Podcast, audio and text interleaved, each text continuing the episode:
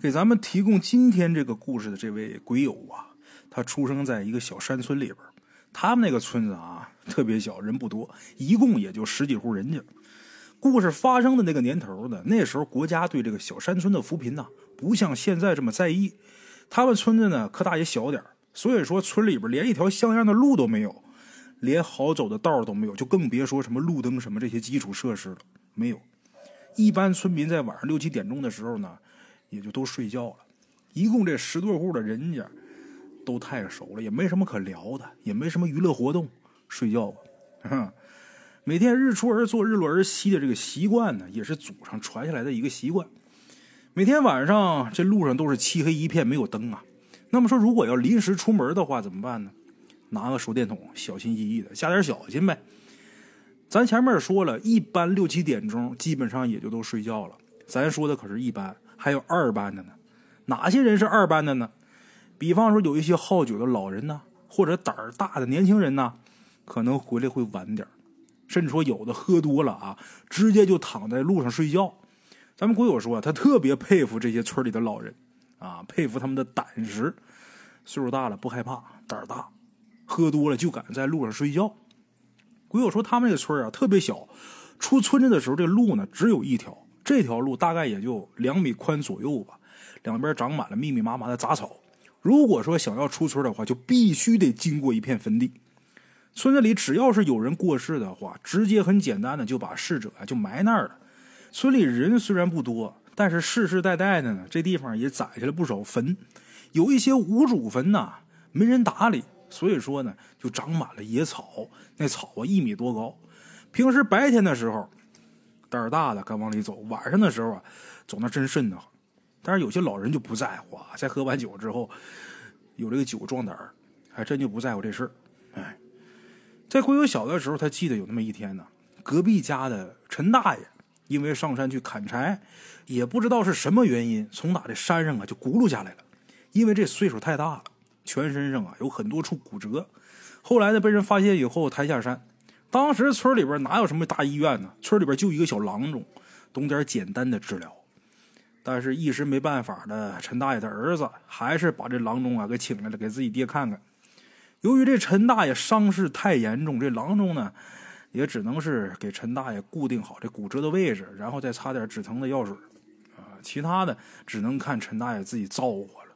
这事儿发生的那个时候啊，家家都特别穷，城里那大医院啊。压根儿不敢去，连想都不敢想，拿不起钱。你就是送去了，你没钱，人也不给你治啊。没办法，只能在家挺着，看自己造化。哎，在事发的当天晚上，大概凌晨一点钟的时候，这个时间点啊，每家每户的人呢，几乎都睡着了。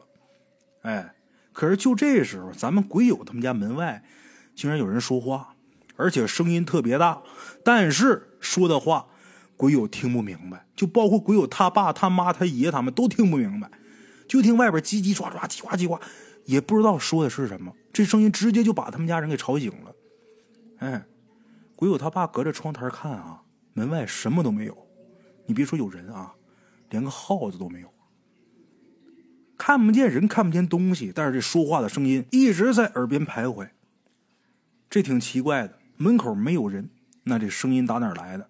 而且啊，如果说有村里人说话的话，他说的肯定都是自己的家乡话，不可能听不懂啊，对不对？就算是没听清楚，你没听清楚整句的，那你单个的字、单个的词，你总应该能听明白吧？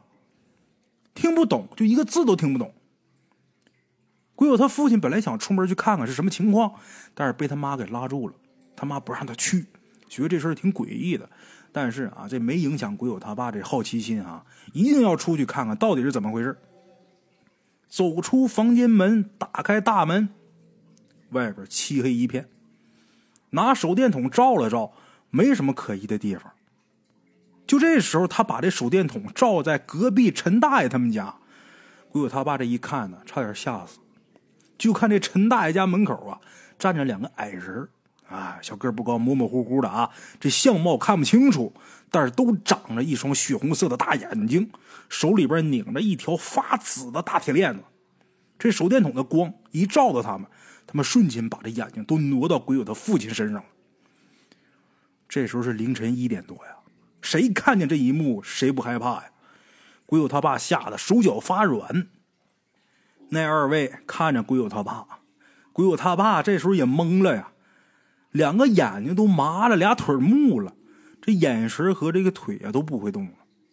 就在这时候，鬼友他爷爷不知道什么时候已经出现在鬼友他爸的面前了，对着那两个矮人啊就开始磕头，一边磕头嘴里边不知道说什么。磕完头之后，拜完之后，拉着鬼友他爸就进屋，然后紧紧的就把这房门给关严了。进门之后啊，鬼友他爷爷让鬼友他爸赶紧准备两碗白米饭、两杯老白干、四个鸡蛋，还有三根香。鬼友他爸这时候没缓过神，没反应过来呢，根本不知道发生什么事了，心里边特别害怕。咱们鬼友跟他妈呀，也不知道外边发生什么事了，也跟着出来了，但是没出院鬼友这时候好奇，就想上外边去看看，被他爸一把给拽回来了。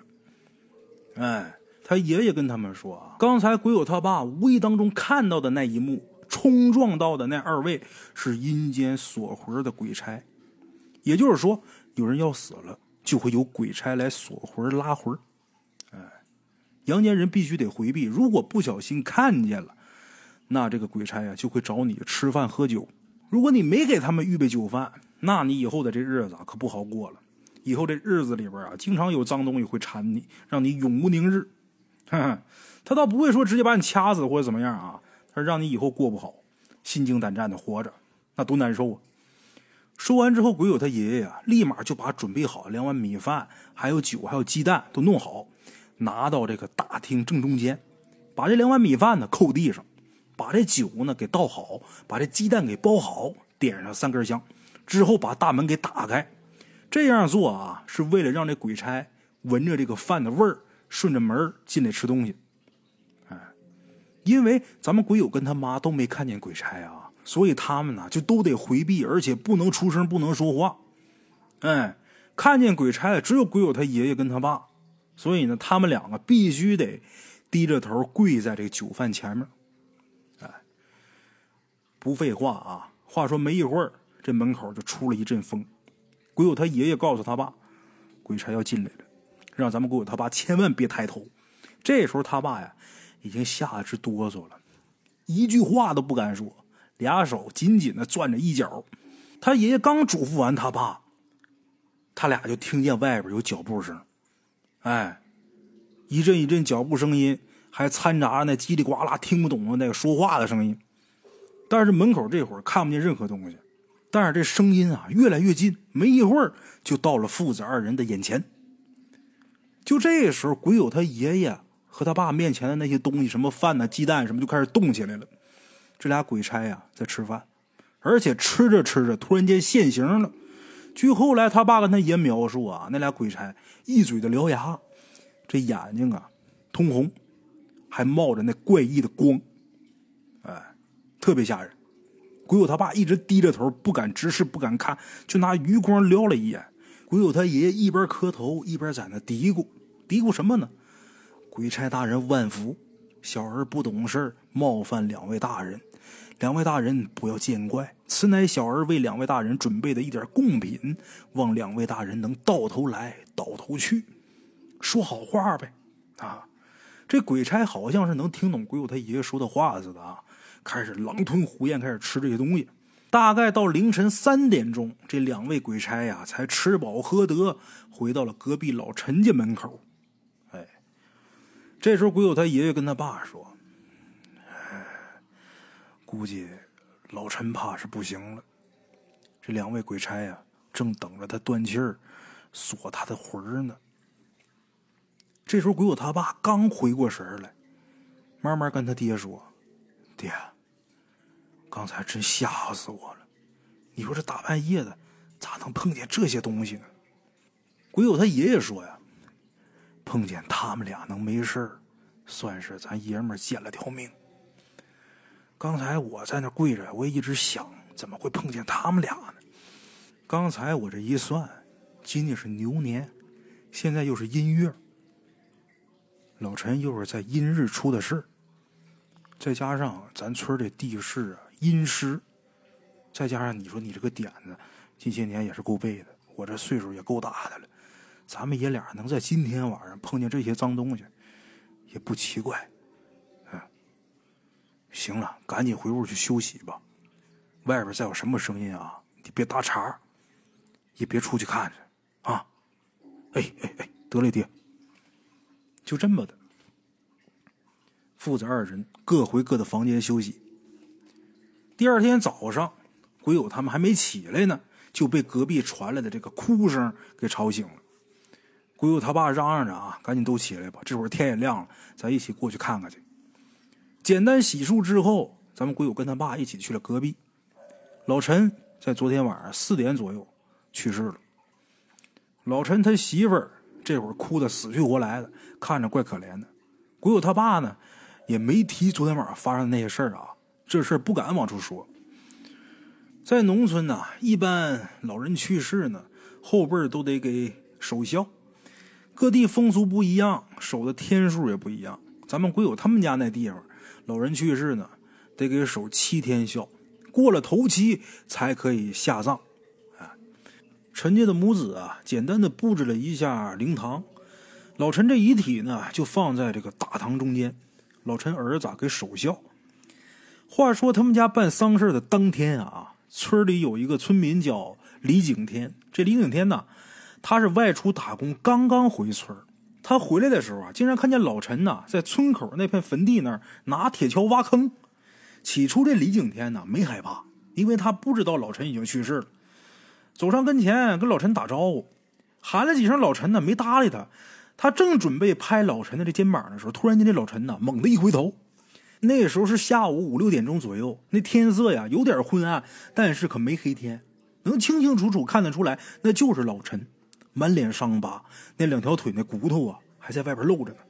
这一回头，可把李景天给吓坏了，尖叫一声，直接就往村里跑。哎，这一下把李景天呢也给吓出病根来了。打那以后，晚上不敢出门。哎呀，回到村以后，李景天才知道老陈已经去世了，他们家正办丧事呢。他赶紧跑到老陈他们家，对着老陈这遗体就开始磕头。老陈家这母子懵了呀，这李景天跟老陈没这么大交情啊，怎么回事啊？一边磕头，这李景天嘴里边啊还念叨：“别缠着我，可别缠着我呀，别来找我。”老陈他儿子拍了拍李景天，问他怎么了。这李景天站起来，缓了缓气，才跟老陈家这母子。把刚才回来的时候在村口怎么看见老陈在那刨坑？他怎么跟老陈打招呼？老陈一回头把他吓一跳，怎么怎么回事？来龙去脉跟老陈家这母子就说了一遍。老陈家母子压根就不信他的话，为什么呀？即便是闹了鬼了，那怎么可能大白天的碰见鬼呢？那会儿五六点钟天没黑呢呀。这娘俩就说这李景天呢在那胡说，看着他来气，把他给撵出去了。可是就在这个老陈去世的第七天，老陈他儿子在自己家的田里边也看见了他爹在地里干活，跟李景天说的一样，脸上全都是伤，还掺着血，两条腿的这骨头啊在外边露着。虽说那是自己父亲自己爹，但是谁看见这一幕不害怕呀？还没到七天，还没下葬，那死倒在家躺着，那地里边出来一个，这怎么事啊？不管说你对这个去世的亲人多么想念。你看见你也害怕呀？老陈他儿子一看见自己爹在地里干活，他没直接到地里边去跟他爹对话，赶紧跑回家找自己妈去了，把他看见他爸这事儿啊，全都告诉他妈了。他妈不相信他说的话，他没办法，就把他妈给拽到这个他们家地边那田埂上。他妈亲眼看见老陈了，这回信了，俩眼睛眼泪也一下就下来了，泪流满面。能看得出来，很想自己老伴儿，舍不得呀。他不明白为什么老陈会这样，什么事让老陈放不下心，他不走呢？村里边也没什么德高望重的老人，咱前面不止一次说，一共十多户人家，就那俩半人。最后找到鬼友他爷爷，他爷爷岁数算是大的，见识算是多的，找他爷爷问他爷爷，这事得怎么办？这一天发生什么什么什么事老陈死了以后不走，啊，李景天看见他这魂了。跟咱说的时候啊，咱还不相信，给人撵出去了。这会儿我儿子自己也看见了，把我拽那儿去，我也看见了。您看这事儿怎么办？鬼友他爷爷琢磨半天呢，也弄不明白是什么原因。今天是第七天，这可是守孝的最后一天晚上了。如果说老程他真有什么未了心愿，今天要是还不能完成的话，那肯定得死不瞑目啊！就这么的，当天晚上鬼友他爷爷呀想了个办法，什么办法呢？那天晚上，鬼友他爷爷跟老陈家母子俩，还有鬼友他父亲一起在停着老陈遗体的这个大厅等着老陈回来，因为今天是头七呀，他这个亡魂肯定会回家来看看。鬼友他爷爷特意吩咐老陈的儿子，用一串铃铛拉成一条线，挂在门口上。只要老陈经过，这铃铛啊肯定会响。而且在大厅这祭台上放好饭菜，还有老陈生前最喜欢喝的酒。这个菜做的时候记一点，不能放盐。这些调料什么不能放，给弄熟就得。哎，这手法我不知道各位知不知道啊？就是给去世的先人祭祀的时候，给供的这些酒菜啊。不能有咸淡，就里边不能有盐，哎，把这些吃的喝的预备好，还在这个门口挂上大白灯笼了。这灯笼是干嘛的？头七那天给老陈引道的，引回家的道的，希望老陈这天晚上能回来，问问他有什么心愿未了，然后赶紧把这事给做了，让他满足了却心愿，好能瞑目啊。那天呢，好巧不巧的呢，还下雨了。这雨下的特别大，屋里边每个人呢心都提溜着，盼着老陈回来，又怕他回来。啊，这时候门口啊那串铃铛响，每个人提心吊胆，都往大门口看。但是老陈没显形，谁也没看见他那样，没看见他那相。哎，这时候啊，鬼友他爷爷知道，准是老陈回来了。但是他为什么没显相？这个还弄不明白，是怕吓着家人，还是说屋里边人太多，阳气太旺？鬼有他爷爷弄不明白。这时候赶紧呐，拿出一条红线，把这红线一头绑在老陈他儿子这个手指上，另一头呢绑在老陈遗体那个手指上。这是为了什么呢？是为了老陈他儿子跟老陈呐能通心。哎。把这线绑好之后，过了也就几秒钟，老陈他儿子咣当就坐那椅子上了，然后这眼睛就直愣愣发呆，也不说话。老陈他媳妇一看儿子这怎么了，想拍他儿子问问怎么了，鬼友他爷爷赶紧把他给拽住了。啊，老陈他儿子就那么捏呆呆发愣，坐了得有将近十分钟，然后突然间一个机灵，这个人呢好像又回过神似的。之后，他儿子嚎啕大哭，怎么了呢？他刚才在手上绑完线之后啊，他就听见他爹在他耳边说话，然后他眼前的场景也变了。别人看他就是直呆呆的在这坐着啊，但是他自己看见他到了一个特别黑的一个环境里边，然后对面有一束光，光里边站着他爹，他俩隔的距离还挺远的。他爹就在这个环境里边跟他说，为什么他爹会显像？他爹其实并不是说故意要吓人。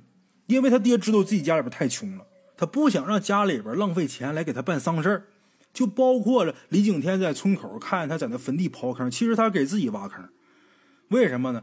他心想我不挖，我们家人就得花钱雇人挖。包括在地里边看见他在地里干活，其实他也是想给家里边多做点事儿，因为他是意外死的，没有准备，所以说放不下，放不下自己老婆、自己孩子和自己这个穷家。他心想：“我是这家顶梁柱，我走了，这家怎么办？”说白了，执念太深，哎，放不下，所以不愿意走。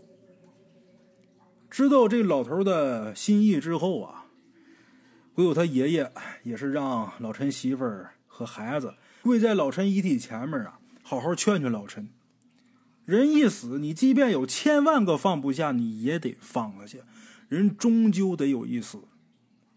早早晚晚的事，谁也逃不了这个魔咒。所以说，既然已经死了，就放心走吧。老陈他儿子也许诺：“爹，你放心走，家里边有我呢，我肯定能把家日子过好，不让我老娘受一点委屈。”哎，老陈儿子说完这番话之后呢，能看见这屋里边，老陈遗体上面那个位置啊，起了一阵小旋风，然后这小旋风呢，就奔门口去。门外挂着的那串风铃啊，随之当啷啷一响。鬼友他爷爷一看，老陈这是走了。还真是到那以后啊，老陈家也再没出过什么怪事也没有人在村子里边再见过老陈的这个亡魂啊。好了啊，今天咱们这故事啊，就给大伙说到这儿啊，咱们下期见。